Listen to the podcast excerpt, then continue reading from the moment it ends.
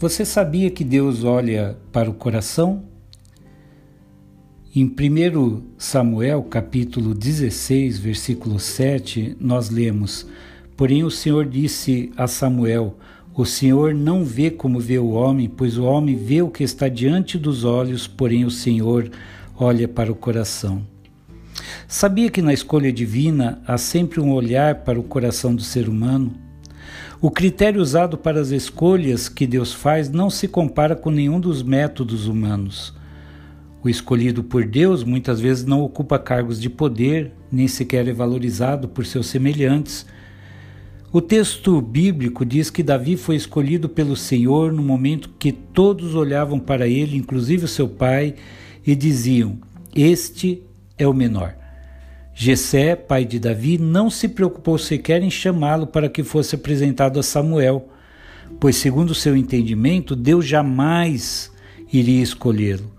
Afinal de contas, ele era tão pequeno, tão frágil, tudo o que sabia fazer era cuidar de, das ovelhas.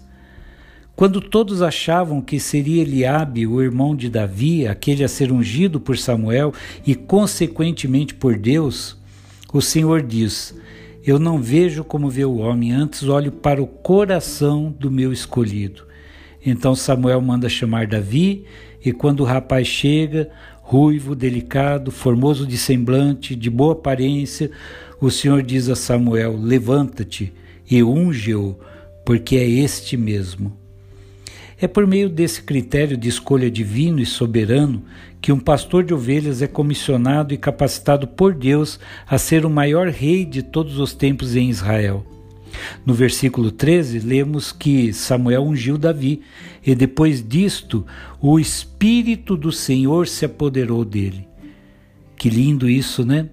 A beleza dessa história está na presença do Espírito Santo de Deus na vida de Davi. Esse é o segredo da vitória na vida do escolhido. Há uma frase que diz: Deus não escolhe os capacitados, mas capacita os escolhidos. Tenha plena certeza.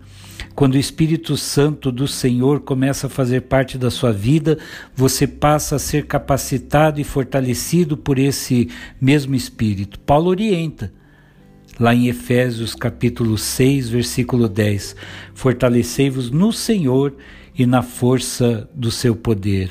No amor de Cristo, Reverendo Marcos Gomes.